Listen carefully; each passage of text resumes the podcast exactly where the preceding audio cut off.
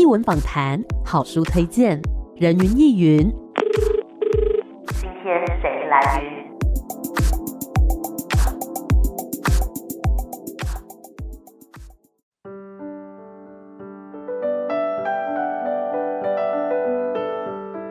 人云亦云，今天我来云云。今天要跟大家呢来介绍一部非常非常特别的歌舞剧哦，而且呢，它跨越了时空，甚至跨越了地理限制。这次的作品叫做《皇都电击》，我们很开心呢邀请到三位非常非常重要的成员。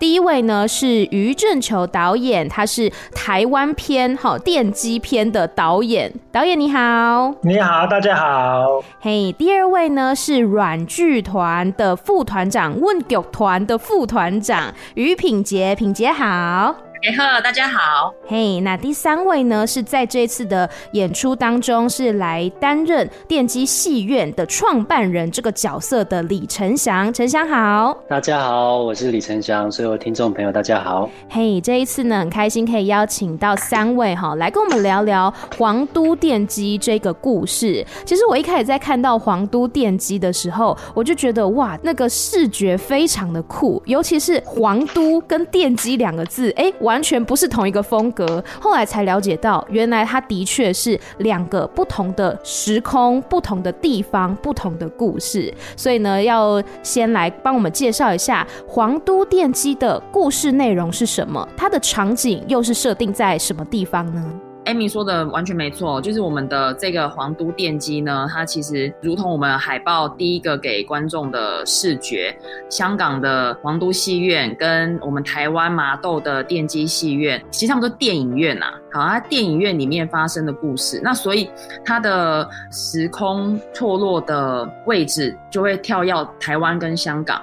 那故事的源头呢，其实就是这两间戏院其实都没有在营业了，在各自的时间轴里面，嗯，两间戏院从开始到此时此刻的现在，他们过去曾经发生过什么样的故事？但是当然我们大家都知道，电影院一定是装电影嘛。那刚才呃，我们的陈翔就是饰演电机戏院的创办人。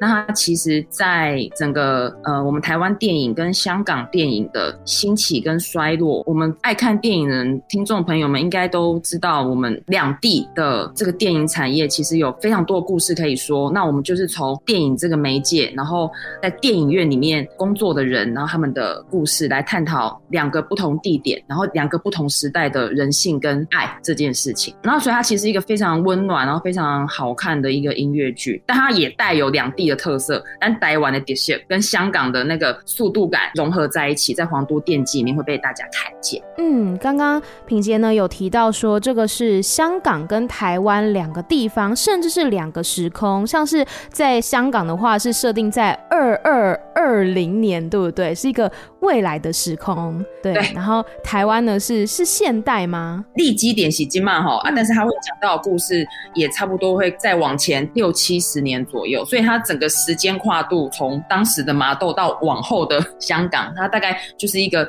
百年以上的一个时空想象。嗯，刚刚讲到这个是关于戏院的故事，哎，所以到底里面具体发生了哪一些故事呢？例如说有哪一些角色，那他们又各自经历了什么样的人生遭遇？刚才你们聊到，就这个戏王花的换度年代是很长很长的，对，刚刚好。我们昨天跟承祥他们就在排练厅里面，把我们电机这边整个戏的跨度年代，从陈升这个角色，就承祥这个角色出生到现代二零一九所发生的事情，我们昨天。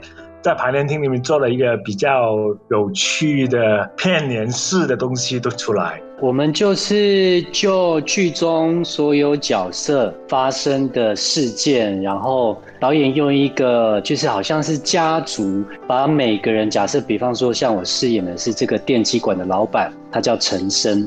那从他出生到女儿的出生到孙女的出生的这一辈子，然后他到他最后。了结他自己这一生的时候的这个时间，把他重要的事件都把它列出来，所以就是等于是横跨，可能是从一九三零年、四零年一直到二零一九年。整个这个角色发生的事情，然后跟下一个，比如说演我女儿的那个角色的事情，跟孙女发生的事情，然后全部把它拼在一起。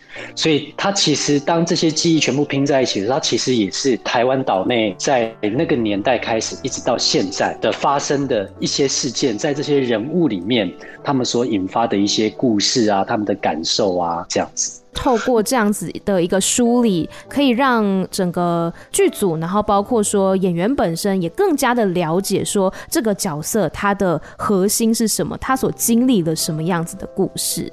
那其实我看到介绍有看到说，电机戏院是在台湾的电机戏院，他的创办人叫陈升，也就是陈翔所饰演的这个角色。那后来呢，又经历到下一代，然后还有孙女那一代。那其实从那个时间。我可以看到，说是这个孙女呢，在戏院已经要拆除的前夕，回到了台南麻豆这个地方，然后呢，又在回忆起过去的那些种种故事。而在香港这边呢，我觉得看起来好像是有点科幻的感觉，可以来帮我们介绍一下，在皇都戏院这一个 part，它是一个什么样的故事呢？香港这边皇都戏院这个戏呢？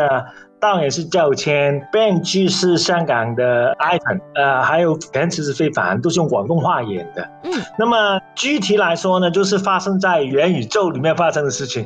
因为就是说，有一个在台湾出生的，但是生活在香港的女孩，她在元宇宙里面碰见了王都戏院。那个因为王都戏院在我们创作这个戏的时候说要拆，跟电机一样，但是到今年二零二。二二年的时候，王都就给一个发展商买了，就破坏它，保留它的建筑物，再做另外的一些用途，这样。所以基本上王都戏院这个时间点里面是没有拆掉的，但是在两百年后，戏里面的元宇宙里面呢，就拆掉了。那么。他就在里面呢，重现了一个香港很有名的电影，我很喜欢电影，就是《英雄本色》。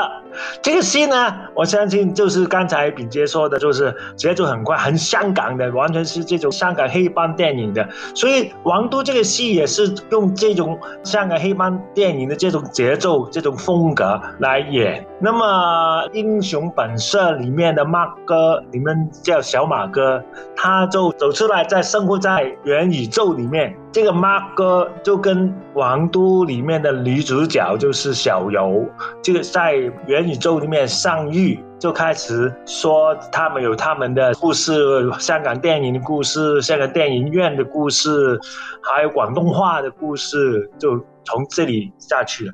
相对来说，电机是台湾过去电影跟台湾岛的一些历史，香港的王都呢，就是未来的香港。两百年年后的香港，我们中间有一个共通点，就是我们在台湾的历史里面曾经有一个国语运动，就是说全台湾都要说国语，不可以说台语。那么这个运动就是这个戏里面一个很重要的呃元素时间点。那么在王都那一部分呢，就是说在未来香港的元宇宙里面呢，就没有广东话了，都是普通话。但是，唯一在元宇宙里面呢，你可以偷偷的说广东话，因为元宇宙吧。但是也有一些 AI，就是网络警察，在元宇宙里面去去抓，去抓那些广东话的人。所以两个戏里面有一个创作的共通点，就是语言。怎么控制你语言？那么你的文化的一部分也被受到控制了，你的思考的逻辑也受到控制了。就从这个角度去看。嗯，了解。所以这两个故事，它其实有个共通点，就是刚刚于导讲到的语言这个部分。然后，其实不瞒于导说，我非常喜欢看港片，我是看港片长大的。像《英雄本色》，我也非常喜欢，因为我很喜欢张国荣。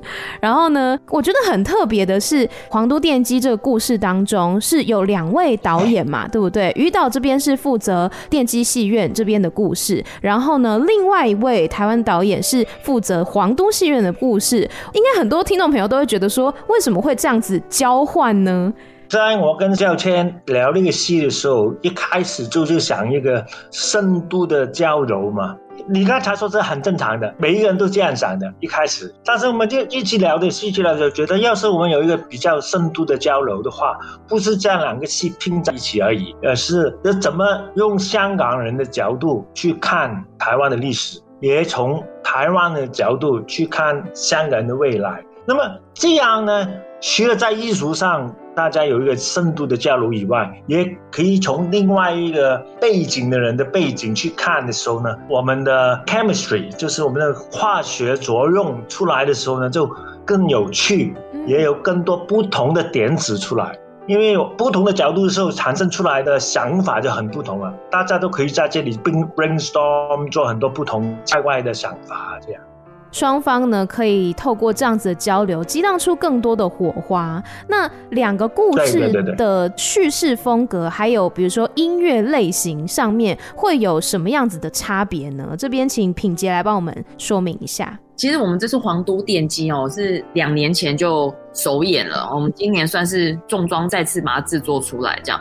那音乐的风格呢？其实刚刚于导说到香港人来导台湾的戏嘛，反之就是我们台湾导演去导香港的作品。那其实有些时候站在外面看的时候，会看到，就像 Amy 你喜欢看港片一样，就是我们会马上抓到我们外地人去感觉一个另外一个地方的作品的时候，马上会抓住我们听觉或视觉的一些媒介。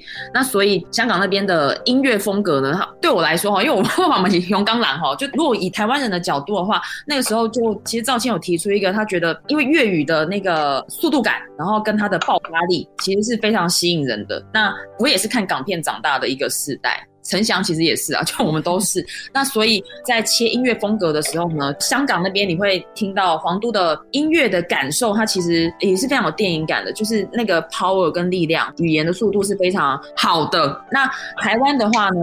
台湾，我们让陈翔来说一下好不好？它其实里面音乐的元素还蛮多元的，因为其实这个戏的呃，在台湾这个部分的跨度也是蛮大的嘛，从一九我们算三零好了开始。然后一直到像二零，所以他可能有 Nakashi 的风格啊，可能有受日本影响的风格啊，然后一直到现在也有一些比较呃，好像小清新啊，好像陈绮贞的音乐风格啊，类似这样啊，或是双人组合，或者是比较 Tango 的啊，也有啊，或者是比较有 powerful 有力量的歌，其实有蛮多元素在里面的。对，其实也蛮像台湾的整个生活的样貌，都是蛮多元的。嗯，了解，因为它时间跨度大，然后呢，可能中间有加入过很多文化的熏陶，所以呈现出来音乐风格也是很多元的。所以其实皇都电机，因为它整个交汇起来，你会觉得声音非常的层次非常非常非常非常多，对，因为好像有很多不同时候的声音会。不停的在观众面前出现。嗯、我记得二零一八的时候，科科我们的音乐总监卓区来香港跟我们聊这个创作方向的时候，我们就聊到一个基本就是一个 Nakashi 的风格。其实一开始就是乐队在台上面，就 Nakashi 就演唱，这个是我们的基调。那么再从 Nakashi 里面慢慢发展出后来的，因为时代背景啊等等的，就慢慢从 Nakashi 做一个起点发出来。这个是我们一开始的这个想法。那个时候我也是第一次认识纳卡西，哎，找很多纳卡西的音乐来听，嗯，蛮蛮喜欢的，很特别这样子。那我们先休息一下，待会再继续回到人云亦云。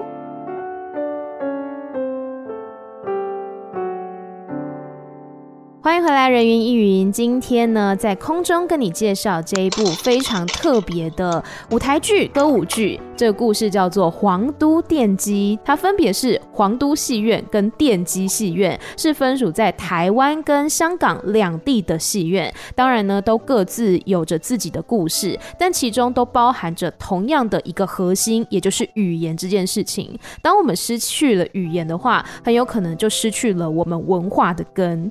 今天。我们很开心可以邀请到三位嘉宾，分别是于正球导演，还有于品杰是软剧团的副团长，以及李承祥是在电机戏院的这个故事里面呢是扮演里面的创办人。欢迎三位。大家好，你好，大家好。我们刚刚呢已经聊到这个皇都电机里面的故事，还有呢人物啊，还有像是音乐风格等等的。那接下来来问问陈翔，就是你在饰演这个角色的时候，你是饰演电机戏院的创办人嘛？那你在饰演这个角色的时候，有经过什么样的练习或者是挑战吗？哦，练习跟挑战可大的了。第一个就是语言嘛。因为语言在那个年代，它就是一定是讲闽南语。再来是，他是一个在日本教育时代长大的人，是，所以他最擅长讲应该是日语跟闽南语这两个语言。然后，因为我是客家人，所以其他的语言对我而言都是学来的。嗯，然后再加上他的台语又有分地区性，比方说那个年代，我们就设定陈升他讲的是漳州腔。嗯，所以可能跟我过去学的一些腔调又有一些字有一些不一样的用法跟念法，嗯，所以那个时常都要去提醒自己。可是因为你过去已经讲习惯了。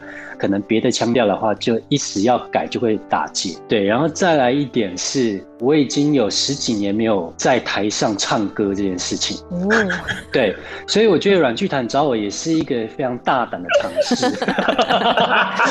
对，所以这个也是压力蛮大的，就得要花蛮多心力在语言跟唱歌这个。很好听啊。对，余导很肯定。哎哎，是导演唔敢嫌呐。没有听懂啊！我说是啦，我说的一个声音，你的声音很好，一个声音很有 character，很有特色的声音。那刚刚讲到说语言这个部分可能会是一个挑战，会需要多多练习。我就蛮好奇，于导是听得懂台语的吗？听不懂哦，真的啊，一句也不懂。那怎么办？你不是要导这边的故事吗？有一点点客家话，因为客家话跟广东话差不多，但是台语有一点都听不懂。因为舞台剧很奇怪的东西，就是你听不懂，不表示你看不懂。嗯，因为你你看演员表演的时候呢，其实有音乐在的时候，他唱的时候，他的表现的时候，你知道他的表现准不准确？因为虽然我听不懂台语，但知道故事说什么嘛。因为剧本方面，品杰啊，上次品杰帮我，这些还有好几位副导演，他们都帮忙告诉我，哎，这个台词是这个意思，这个意思，我们之前都已经知道了。还有就是正平，我们编这边的编剧，他也把一些台语翻成中文给我看，基本上知道每一场是说什么的，但是唯一不知道的就是演员讲错了，唱错了，不知道。那么所以我的副导演他们要告诉我，哎，他讲错了，那么我就没告诉他。但是他们讲错了，不是演错了，只是他把一些字改了，就是他的情绪都还是对的，然后他流露出来的情感都还是对的，只是说词可能跟原本设计的词有一点点不同，这样子。不同的，就是以前在学校戏剧系的时候，老师就会说，一个精准的表演或一个好的表演，就是如果你们是电视剧，我把你的声音 mute 掉，我也知道你们在演什么，嗯、我也看得懂，我也可以接收到你们的情绪。对，所以我觉得相对来讲，对于观众也是这样子，就算他可能今天听不懂台语，听不懂广东话，但是他还是可以很精准的去了解到说，哦，现在在演什么样的剧情。然后他现在是开心的，是难过的，他都还是可以去 catch 到的。对对对，我经常在外国看看音乐剧的时候，捷克语、荷兰语我都听不懂，但是我看得很开心。嗯，对，所以语言并不是一个隔阂，它反而是可以让这些的文化内容传承下去的一个非常重要的工具。那其实这一次的不管是皇都戏院还是电机戏院，它都是电影院嘛，所以在舞台设计上面，我有看到之前的影片是，哇，它用一个复古的方式去呈现电影院的意象。那在舞台设计方面，可以来帮我们介绍一下是怎么样去呈现电影院这件事情呢？基本上这次的舞台设计跟上次没有什么很大很大的分别，都是一样的，因为这个这个背景都是一样，故事都一样。我这次主要呈现的不是一个很 realistic、很现实的电影院，但是里面有一些电影院的元素，比方比较有趣的都是电击馆的 facade，它的建筑物的外墙跟王都的外墙都是有一个共通点，他们都是用很多几何的图形。圆形、四方形、三角形，很多都是这些很 geometrical 的形态，做他们建筑物的主调。另外呢，因为我们这次有很多啊 projection 很多投影，那么呢，我用这一些几何图形的时候呢，他们的投影投上去的时候，他们的配合就把整个气氛弄得很好，有加加上一些色彩。另外，我就把一些台湾以前老戏院的观众席放在台上。那么就让台湾观众觉得，哎，好像回到爷爷的看电影的时期。我们的演员，有些演员到他们演的时候，还是他们休息的时间也在台上，观众看见他们就坐在台上的观众席那边看电影，那一样的看其他演员在演戏。另外，因为我跟刚才说了的那卡西的风格，因为那个时候那卡西有有时候也在舞台上面表演嘛，对。那么把整个那卡西的 band 就放在台的正中，那么观众进场的时候就好像去了一个。看那个纳卡西的表演，但是有电影院的 touch 在那边。我觉得感觉起来，大家走进这个剧场里面，好像会来一个时空旅行，哎，一下子是过去的一九很三零年代，然后甚至呢是到未来的那种很科技感的，其实在这个剧院当中都是有可能会发生的，是有点奇幻旅程的感觉。那其实这一次的演出不是第一版了嘛，在两年前也有演出过，对不对？那平姐来帮我们分享一下，两年前演出的时候有没有获得什么样比较印象深刻的观众回馈呢？嗯，我们两年前制作这出戏的时候，我们就是在新颖首演，制作的过程其实就是都未知嘛，因为一个新的作品要真的被观众看见之前，其实那个旅程是茫茫渺渺、很黑暗的，就是创作过程非常的开心，也非常期待见到观众。那因为是软剧团第一次制作音乐剧。在整个作品的风格啊走向上面，我们非常清楚这是一个好的作品，那只是真的是见观众之前是完全不知道。那也因为在新营嘛，一般不是的带他们起哭，还是在比较大的城市，所以就会非常兢兢业业这样。那我们演完之后呢，我印象最深刻的其实是一个很长期在大嘉义，就整个在南部地区，他自己很常看剧场的一个剧团的一个好朋友啦。他说他觉得，因为软剧团的戏。过往的风格都，我们非常常做台语的作品，全台语的戏。那我们也做过跨国制作，但是我们没有做过音乐剧。所以他看完《黄都电机》之后，他给我一个回馈，是因为两年前的那个时空的时候。台湾跟香港的社会气氛跟氛围其实是很不一样的。那在那个时空，当看到两边的创作者一起把《皇都电机》做出来的时候，他跟我说，他觉得余导让他看见了不同的台湾的滋味。呃，我们看台湾过去不是只有伤痛，或者是我们在评判语言的消逝这件事情，而是在那个时空里面，总是有那么多。很精彩的人，可是他们都只是平凡的小人物。他们的故事被一个香港人阅读出来，然后看见了一种好像是台湾的活力，没错。但是他有另外一个去看他的滋味哦。我会终于真的觉得，原来我们两边的导演这样交换来导作品的意义在这边。以剧团制作的角度的话，我非常希望《皇都电机》可以再走全台湾，因为它是一个很不同的风采，然后它也有我们怎么看香港的态度。那也是余导分享。OK，哎，我也没想到有刚才炳杰提的这个回馈，有趣的看法。那么我自己觉得。这个跟台湾人跟香港人的 character 有很大的分别，就是从他们的生活的态度、看事情的方法，跟他们的爆发力、跟他们的 energy 是很不一样的。我们很羡慕台湾的慢活，我们在香港总是很紧张的，就是一天要做五十件事情的状态。但是我们很羡慕这种态度。对我来说，来台湾排戏是一个对我自己。在艺术创作上面是一个可以很专注做一件事情的经验。这个我以前在捷克、在荷兰读书的时候可以这样做，因为我读书嘛。但是读书另外很多事情去玩嘛。但是在这里我可以专心的做一件事情，是非常难得的经验。是，你这个经验让我可以慢慢慢慢的去体现。尤其是这次再来到同一个戏、同一个经验的时候，品杰可能就知道。这一次我整个导演的方法可能过程有一点点的不同，因为上次实在时间太短，因为我要隔离十四天，嗯，出来排两个礼拜戏都要去进台了，对，还有香港演员一出来三天一个礼拜也没有，又要去进场了，时间很紧很紧。但是这一次呢，相对来说时间多一点点，我们有差不多一个月一个多月时间，我们就可以比较有时间去把整个家族的历史理顺，每一个角色的是发生什么关系，理顺它，就多一点点的时间去做这个事情，以后可以很专心心的去做，我觉得这个是很难得，对香港导演来说是一个很难得的经验。嗯，了解，就是步调跟两年前来讲会比较不一样啦。现在就是可以比较 chill 一点，比较慢慢来的感觉。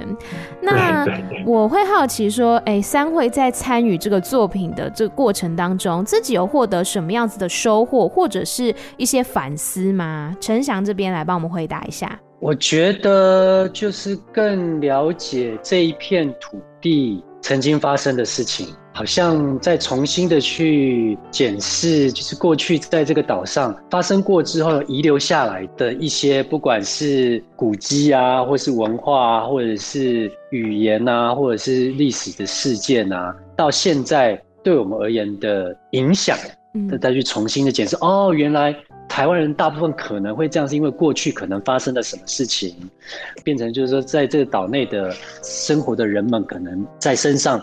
遗留下来这些东西哦，原来可能是这个原因。嗯嗯，对，我觉得好像在重新去认识了。嗯嗯，了解。那品杰呢？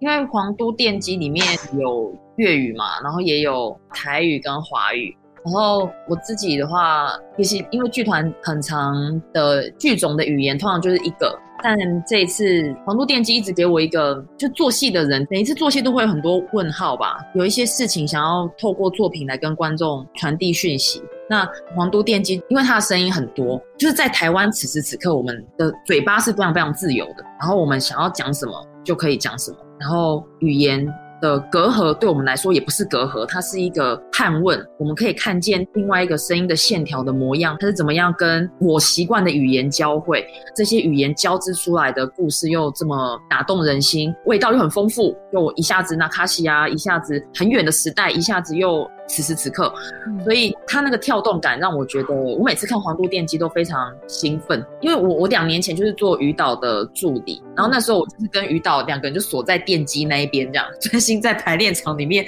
跟电机的演员把电机的。这一边做出来，然后我们再去跟皇都的作品咬合。嗯，我们真的咬合在一起，然后现场乐队在演员身后，然后我坐在观众席的时候，会觉得天哪，真的是太享受了。会觉得在小小的新营，我们还是可以做出这么爽快跟丰富的作品的时候，会觉得做戏真是真是了不起。然后，但是也需要观众进场看这个了不起才能够完成这样。所以回到以剧团里面人来讲，可以跟皇都电机工作，然后看他可以再次被产生出来，真的是非常幸福。嗯哼，那于导呢，有什么样的收获？我的收获就应该是，我希望我的国语越说越好啦。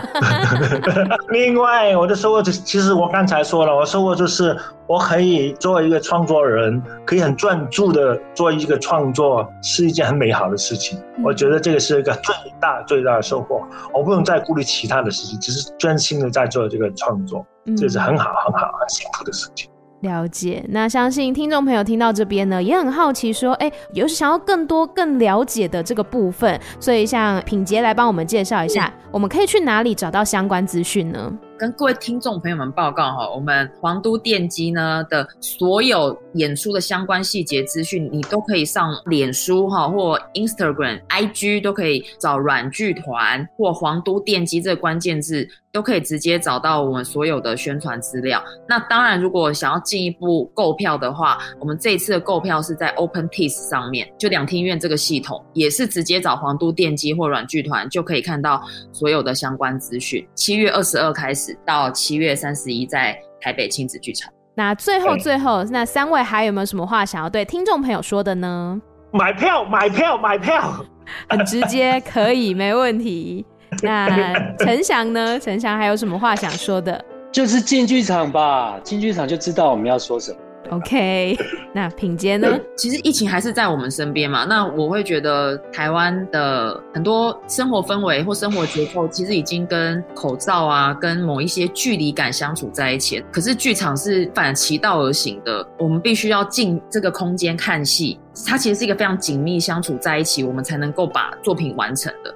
那我们并不是什么不怕疫情，然后什么坚持演出的作品，而是软剧团在每一个时间点都会觉得遇到好的创作者，然后优秀的演员，我们一起把戏做出来的时候，非常推荐各位观众朋友们，不是不怕疫情，是我们已经跟这件事情相处在一起之后，生活还是要继续走下去。嗯、那所有的防护措施呢，剧团都会做得非常完善。那也希望观众朋友们能够来到剧场。来一起看看《黄都电机》今年会发生什么样的风采。嗯嗯哼，好的，也希望大家呢有兴趣的话，可以上网搜寻《皇都电机》来关注他们的表演。今天再次谢谢三位来到空中，谢谢你们，谢谢谢谢谢谢大家。